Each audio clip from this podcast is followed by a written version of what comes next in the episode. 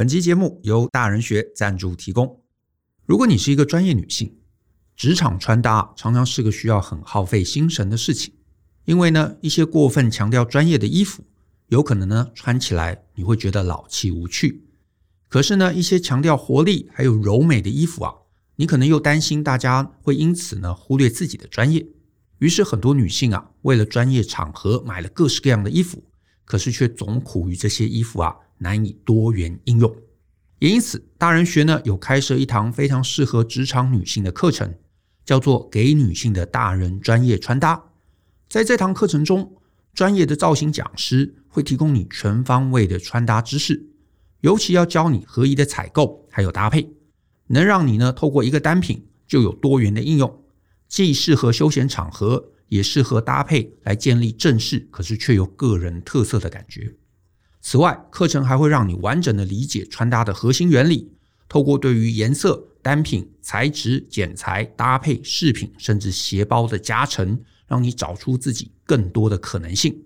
欢迎可以透过下方的链接，看到这堂课更多的介绍。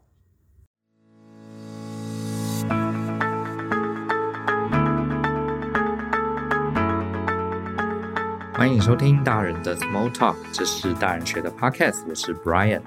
呃，有在发了我的脸书的伙伴可能会有印象哈，我常常在年底的时候跟大家分享我今年买了哪些好东西，主要是这个呃，也是一个有趣的聊天，让大家知道这个投资哪些东西最后我觉得是值得的啊，都是一些有趣的物品。然后这些文章呢比较废文啦，所以我通常都发表在这个脸书上，好，比较少拿来 Podcast 讲。不过我觉得今天这个议题倒是可以跟大家聊一聊，好，就是我大概这一两年，呃，有花钱买了一些东西，对我的工作、对我的生活特别有帮助的，在这边也跟大家推荐一下。呃，这集并不是业配，啊，我们没有收任何的广告，纯粹是分享。不过呢，如果你愿意啊，提供赞助啊，我们非常乐意接受。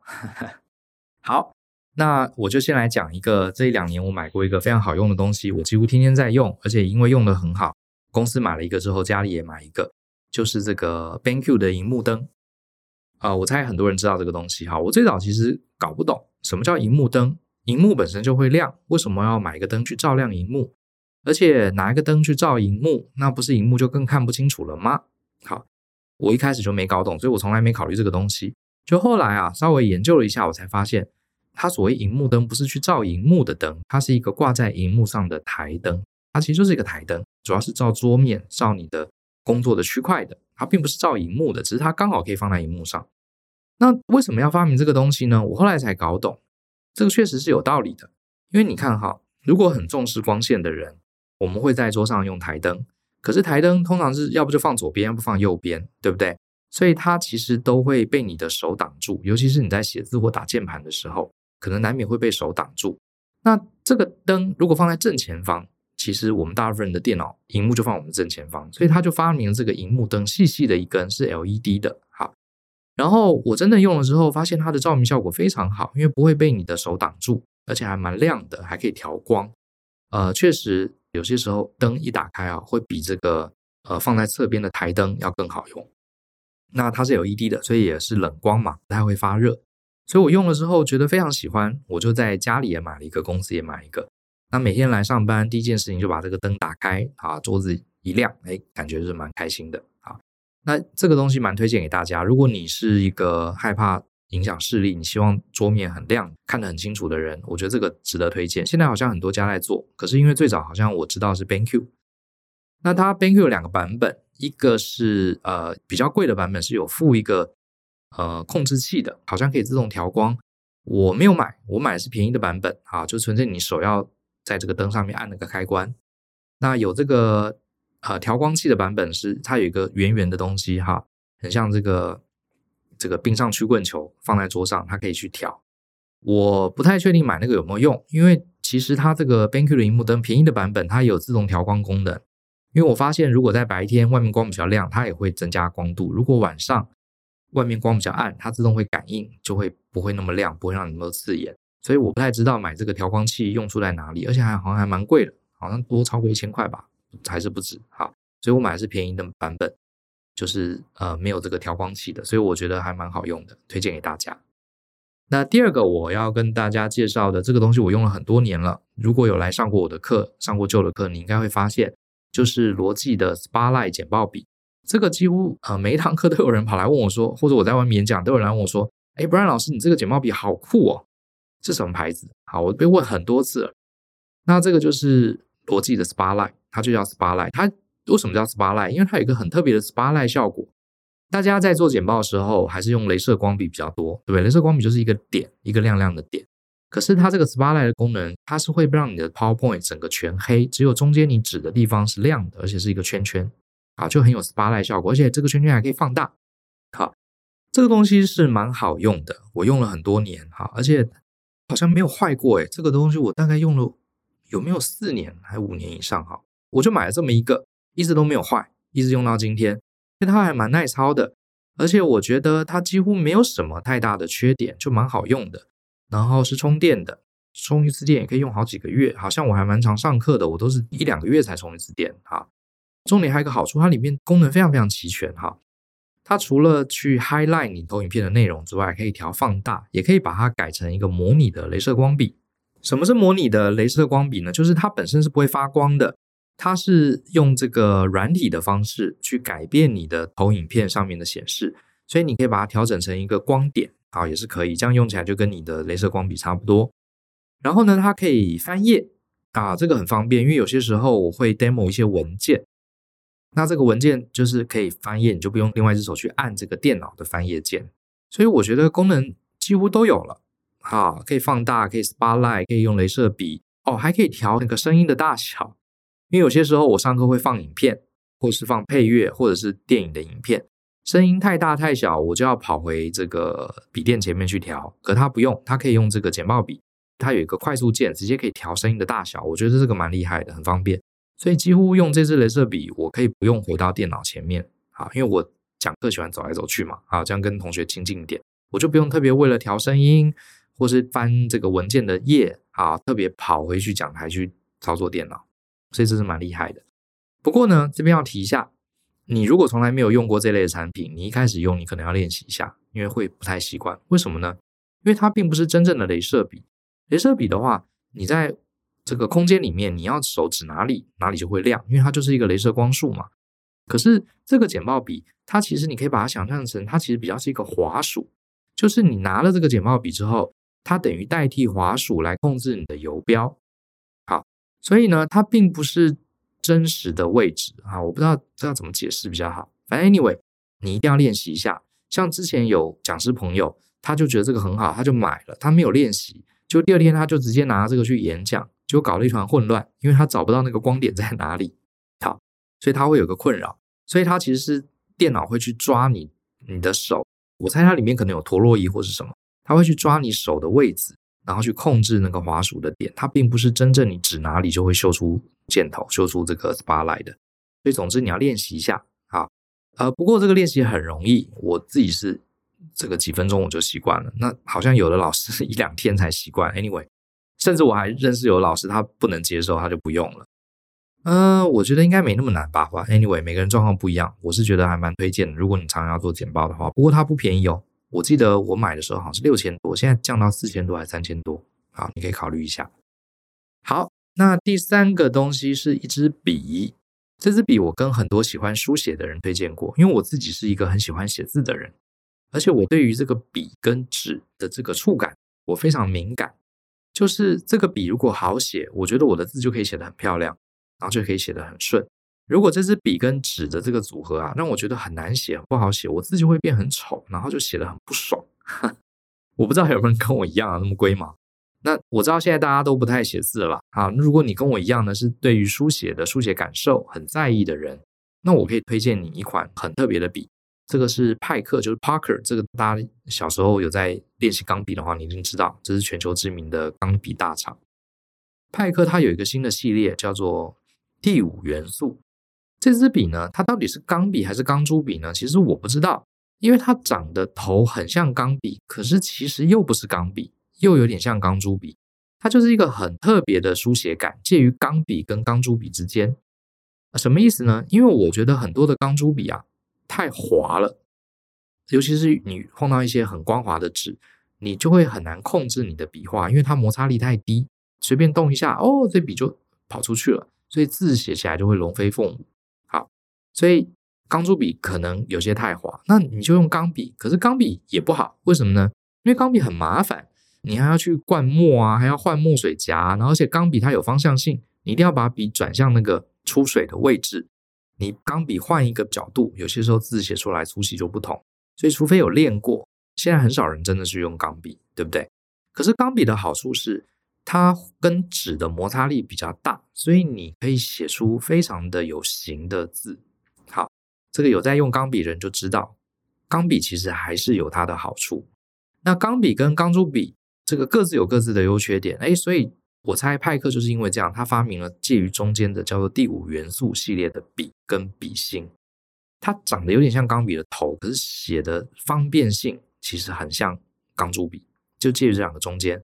我觉得他写出来字真的非常好看，而且很容易控制。好，我是怎么知道这个东西的呢？是有一次很多年前我去日本玩，然后呢，我们去逛了一个文具店，我就看到派克的专柜。有一支笔放在那边，写第五元素，那可以让你写。我就无聊嘛，因为我已经逛完了哈，这个我就没事，我在那边试写，就一写，哇，这个笔的书写的手感好特别哦，我就把它记下来了。可是当时呢，我看到这个笔好贵哦，我就没有买，因为我想说，如果我在日本买了这个笔以后，笔芯写完了，台湾没有卖这个笔芯，那不是很麻烦吗？所以我就没有买。就回到台湾之后呢，我念念不忘这个第五元素这个笔的书写感，呃，我自己也有钢笔啊，也有钢珠笔。然后呢，我就上网去查，发现诶，台湾其实有卖。呃，要提醒的是，它第五元素是一整个系列，有非常非常多的笔身，好，它的里面的笔芯其实是一模一样的，好，可是笔身啊，便宜的有很便宜的，好，贵的有上万的笔身，上面有镶钻什么的，所以你买的时候要小心。呃，就买便宜的就好了，因为它里面的笔芯是一样的，所以不影响书写感。好，所以除非你是想要很炫啊，有一支很炫的笔挂在这个身上，否则的话就买它一般的笔身就可以了，因为笔芯是一样的。然后不过呢，这个东西看来是卖的不太好，所以在台湾现在越来越难买到。我现在就是有机会去日本的时候，我就买了一堆笔芯回来。好，那在台湾买得到，好像那个雅品小吉吧有卖，可是有些时候也缺货。好，不过要不要这么麻烦呢？这个就见仁见智。我不会说它是一个能增加你工作效率的东西，可是就是如果你很喜欢书写的话，这支笔会给你一个很特别的书写感，如此而已。好，那第三个也是我最近买了一个我觉得还蛮好的东西，它是 Sony 的无线颈挂式扬声器，啊，代号是 SRS NS7。这个东西很特别，我以前不知道这个东西，我是因为。在办公室里发现了一个情境，让我有点困扰。然后呢，我就莫名其妙看到这个东西，我就觉得，哎呀，太完美了，这完全就是为了我设计的哈。什么意思呢？我不知道大家有没有这样子奇怪的一个情境啊？像我在公司里，我跟 Joe 是同一个办公室啊，是开放空间，所以呢，我们两个的习惯是这样子，我们各自在忙各自的工作。可是有些时候，我们会有一些想法，或者有些问题，我们不会特别去开会，因为就住在旁边嘛，我们就直接讲了。好像比如说舅可能会说：“哎，Brian，你看啊，呃，我们接下来可以来做一个什么课程？”或是我回答说：“哎舅我突然想到，我们接下来可以做什么什么巴拉巴拉，就这样聊起来了。”好，我们两个是这样的一个工作状态。然后呢，呃，因为我上班的时候，我偶尔会听音乐，尤其是精神不好的时候，会听音乐，或是没有灵感的时候，或是处理一些很机械化的工作，比如说整理数据表格这种很机械化的动作的时候，我会习惯听音乐。可是呢就他刚好是一个不喜欢音乐的人。他只要环境里面有人放音乐，他就会想要把它关掉，他觉得会干扰啊。这每个人不一样嘛，哈。那所以我不能在办公室里把它放出声，所以我就会戴耳机。然后我就发现一个问题，我以前在戴耳机的时候，因为就坐在我前面，他不知道我戴耳机，他有些时候呢就会随口说了两句：“哎，Brian，你觉得怎么样？”结果我根本完全没听到，因为我戴着耳机听音乐。呃，他就觉得：“哎，Brian 怎么不理我？”站起来才发现，哦，原来他刚跟我讲了半天的话，我都没有听到。好，有的同学说，哎，Brian，现在的耳机都有这个通透模式啊。可是问题是，你开通透模式，外面的声音就会进来，就会吵。而且大部分时候它是没有在讲话的，所以你开通透模式只是吸引了噪音进来，并没有帮助。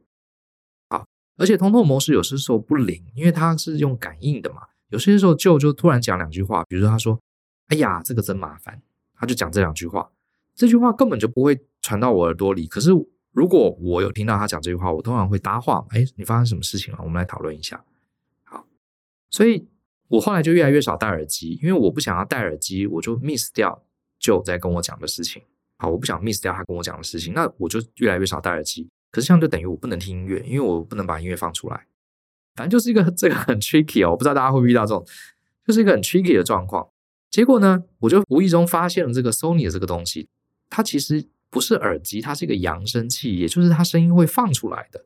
可是呢，它是一个 U 型的，你可以挂在脖子上，然后呢，它是蓝牙连线，这部分跟耳机差不多，可是它的声音实际上是会放出来的。可是因为啊，它特殊的设计，它就在你耳朵旁边放出来。所以这个声音啊，非常的小声，你自己听还蛮大声的。可是别人其实大概听到有一个隐隐约约的声音，并不会真的吵到对方。好，所以它就是一个半耳机吧，我不知道是不是这样讲。而且另外一个，我的耳朵不知道是怎么搞的，我试过好几种耳机，我通常都戴不了超过三十分钟，耳朵一定会痛。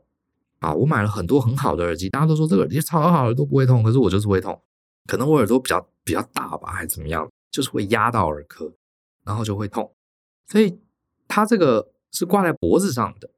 好，所以基本上完全没什么感觉。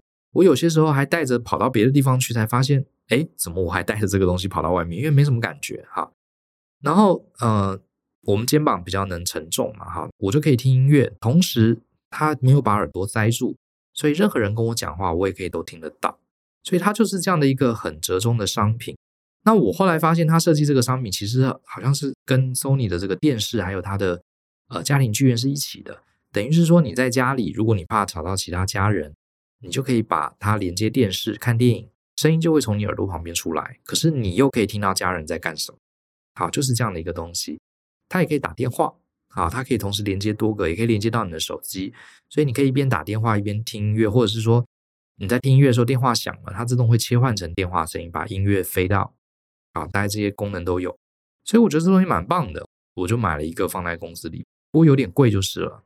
嗯，我忘了我买多少钱，可是我在录这集的时候我查一下，好像要七千多。PC Home SRS-N S7，它有一个便宜版的版本，我不知道差在哪里，可能喇叭比较小吧，或是什么。那我是买这个比较贵的版本，我觉得非常棒，好，我蛮喜欢的。呃，如果你有这种跟我一样很诡异的这种情境，你又不想戴耳机，可是你又想听音乐，可是又怕吵到别人。这个东西我觉得还蛮不错的。好，好，再来下一个哦，这个东西我也很推，就是那个大家应该知道这个东西，就是有一种护眼的眼罩，它是可以帮你眼睛按摩，可以帮你热敷的。好，我买了一个叫做 Osen 的，Osen 大家很清楚哈，它有个叫护眼乐 Air，这个非常好。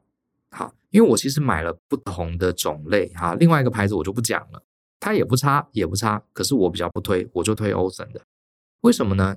因为这个我在公司放了一个，家里放了一个。我公司放的是这个 Osen，我后来用久了发现 Osen 的这个比较好，比较符合我的需求。它很轻，而且服帖感非常好，而且还可以折，还可以对折。然后呢，我后来才发现这个东西啊，功能不用太多，可是轻很重要。为什么呢？因为比方说我在公司里，我要休息，我要用眼睛的按摩器的时候。我不会整个躺下来嘛，因为在公司我可能就是靠在椅子上，所以我是坐着的。所以这时候啊，戴在你头上的东西越轻越好，因为如果它重的话，它就会往下垂，往下垂，你就要扶着它，或者是要把带子调很紧，它才不会掉下来。那你就失去了休息的意义了。可是市面上这种机器有的很大台，有的重，为什么它重呢？是因为它功能比较多，通常是带有冰敷的功能，好，会比较大台，比较重。那我后来发现冰敷的功能也蛮舒服的，可是其实我可以牺牲不要冰敷，我只要热敷就好，或者是有一些强调按摩的什么功率比较高还怎么样，所以它做的比较大台。那我后来就真的买了一个比较大台、功能比较多的。可是我后来回头想，还是 Osen 的这个比较好，它很轻，功能虽然少，它只有三种按摩模式，然后只有热度，没有冰敷功能，功能比较阳春。可重点就是它轻啊，服帖感很好。我觉得，对我们在办公室里，你想要稍微休息一下的话，你不可能躺着。好，你想要休息一下，这个轻轻的头带不用绑太紧，就可以挂在眼睛上，然后很舒服。好，我常常戴一戴就睡着了。对，我觉得不知道为什么，哎，按摩 眼睛常常会让人很容易睡着。所以晚上如果你有失眠的困扰的话，搞不好热敷一下眼睛，好，对你这个有帮助。它也没有音乐，像有的比较大台，我家里那台比较大台，它就还有音乐的功能。我是觉得那些其实都还好，可以牺牲，宁愿它轻一点。好，这个是蛮推荐的，蛮推荐，大家有兴趣可以买。因为我自己是有些时候看电脑看太久，眼睛真的很酸，这样子按摩一下，我觉得蛮好的。那大概就推荐了刚刚这几个啊，BenQ 的荧幕灯，我觉得不错。罗技的 Spotlight 简报笔对于简报的人有帮助，可是你要练习一下。派克第五元素钢笔是特别给喜欢写字的人。啊，还有就是 Sony 的这个无颈挂的扬声器，我买的是 NS 七的版本，它还有一个比较便宜的版本哈。啊 OSEN 的护眼乐啊，就是戴在眼睛上的按摩器。大概这几个是我这几年买了，我觉得我几乎天天会用，甚至有的我还多买了一个，甚至我会如果我家人要，我会买来送他们的，因为我觉得这些东西真的很实用啊，真的蛮实用的。啊、最后再讲一个好。呃，最后再讲这个，倒不是介绍商品，比较是我对于呃电子纸阅读器的一些看法。大家可能看，就跟我过去几年曾经分享过很多我们使用电子书的经验。我自己其实呃，目前是实体书跟电子书都会看啊，都会看。那电子书呢，我以前买过蛮多版本的呃阅读器，像是美国的 Amazon 有出这个 Kindle，我买过三个版本，好，我买过三个版本。然后台湾的话，我用过 Readmoo 跟 Kobo 的，我还买过大陆一个牌子叫 BOOX Books，我买了十二点九寸大台的，这些都是电子纸阅读器，所以我其实还买过蛮多台的。可是呢，说实话，这些年我很少用电子书阅读器了，越来越少用。为什么会这样子呢？电子书阅读器其实我觉得这些产品都差不多，我觉得彼此差异间极小，所以常常有人问我说要买哪个牌子。我都说还好，哎，其实差不多。好，那甚至我会劝退不要买，为什么呢？因为啊，我后来发现电子纸它唯一的优势就是它比较不会反光，它是被动式光源嘛，它不像是我们用 iPad 啊、平板荧幕，它是主动会发亮，理论上呢就减少光线直射我们眼睛。好，那电子纸的好处它是被动光源，是你要开台灯。打到电子纸，它反射到你眼睛，你才看得到字，所以是对眼睛理论上比较好。不过呢，我为此啊特别去查了一篇论文。嗯，台湾其实有一间大学，好像是交大还哪里有有一个硕士论文，就在讲这个实验，确实证明了电子纸看的时候眼睛比较不容易疲劳。可是呢，我看了一些论文，发现这两者的差距微乎其微，就是电子纸。真正能让你眼睛比较不疲劳这件事情应该是证明的，可是它其实对每个人的感受其实是不一样，它并没有那种压倒性的优势，啊，大概是这样子，这是我看到的。可是呢，这是它唯一的优点，好，就是对眼睛比较好。可是它的缺点非常的多，导致我现在不太用它。因为啊，我当初会想要用电子书阅读器，我认为有一个最大的好处，就是我看到这些书的重点，我可以把它记下来，或者是把它划线。将来我可以很容易去查，因为我在讲 podcast 或是做课程的时候，或是上课的时候，常常会想说：“哎，这句话这个概念有个概念，我在哪一本书上我看到，非常的好，可是我已经忘记它是哪一本书的哪一哪一句话了，所以我就回去去找。那电子书刚好就可以提供这样的优势，可是问题来了，电子纸的荧幕先天的问题，它反应非常的慢。各位，如果你有在电子书阅读器上试着去画线，试着去输入一段笔记。你就会知道我在讲什么，它非常的慢，lag 很严重，连画个线也画的不准啊，尤其是你要跨页的时候，然后你要打字要搜寻更是慢，所以电子纸它的优势只有一个，缺点却是很难很难的操纵。有些时候我为了在电子书上看到这句话，我觉得很棒，为了要去画线，怎么画就画不准，然后弄得乱七八糟，然后有些时候我只想在旁边打简单几个注解，哇，输入法也很麻烦。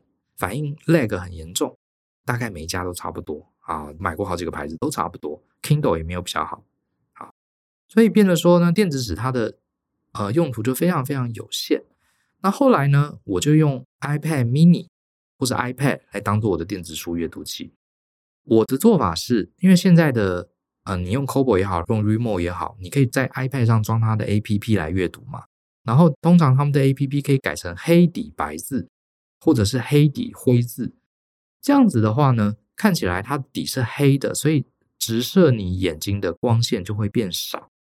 其实我自己的这个看书的我自身的感觉啦，哈，没有科学的验证，我觉得眼睛也还蛮舒服的，我也可以看很久的书。我并不觉得用 iPad 真的眼睛会那么疲劳。如果你把它改成黑夜模式的话，其实还不错的。可是呢，iPad 的好处就来啦，你可以用它来上网，你可以用它来查资料，哈，你可以来画线，你可以来记笔记，都太方便了。你的包包里面只要放一台 iPad mini。你可以拿来当电子书，你还可以拿来做很多很多事情，甚至有些时候，我曾经，呃，还有一篇文章就是用 iPad mini 打的，因为刚好手上没电脑，我又坐在高铁上，我就拿了 iPad mini，哎，打完一篇文章了，上千字的。那可是今天如果我包包里想要看书，我就要放电子纸，这个电子纸荧幕又只能看书，而且划线的时候又很麻烦，所以慢慢的我就发现我自己不太用电子书阅读器了，我就是放一台 iPad mini，因为它可以。帮助我看书也看得很舒服。如果调成暗夜模式的话，所以我就越来越少用了。可是 iPad mini 有没有缺点？有，当然有缺点。第一个，你就可能比较容易分心，因为你拿 iPad mini 出来，你可能就不光是看书了，你可能就打个游戏啊，或者上上网什么的，这是分心，那你就自己要控制的。第二个，它的缺点就是稍微比大部分的同尺寸的电子书阅读器要重一点，好，大概要重一点，稍微重一点，可是我觉得还可以接受。好。呃，所以这就是为什么我最近比较少，我也少推大家去买这个电子书阅读器的关系。所以，如果你已经有小台的 iPad 啊，或者是小台的这个平板，好，Android 这些功能都有，我是觉得你可以不用真的去买电子书阅读器。啊，不过当然你没用过，想体验一下，反正它也不贵，你可以买来看看。所以这也是我最近的一个体悟，纯粹是个人的一个经验的分享啊，也没有说一定要建议大家。要买或者不买，好吧？大概今天就随口跟大家聊一聊这几年对于我的工作的效率，对我的生活跟工作之间取得平衡，一些对我还蛮有帮助的小物，好，推荐给大家。呃，不是业配，纯粹是我自己使用的心得，好不好？那当然，厂商愿意打钱给我，我非常乐意啊。好，那今天就分享到这边，希望这集呢对大家有一些小小的帮助。相信思考，勇于改变，我们下次见喽，拜拜。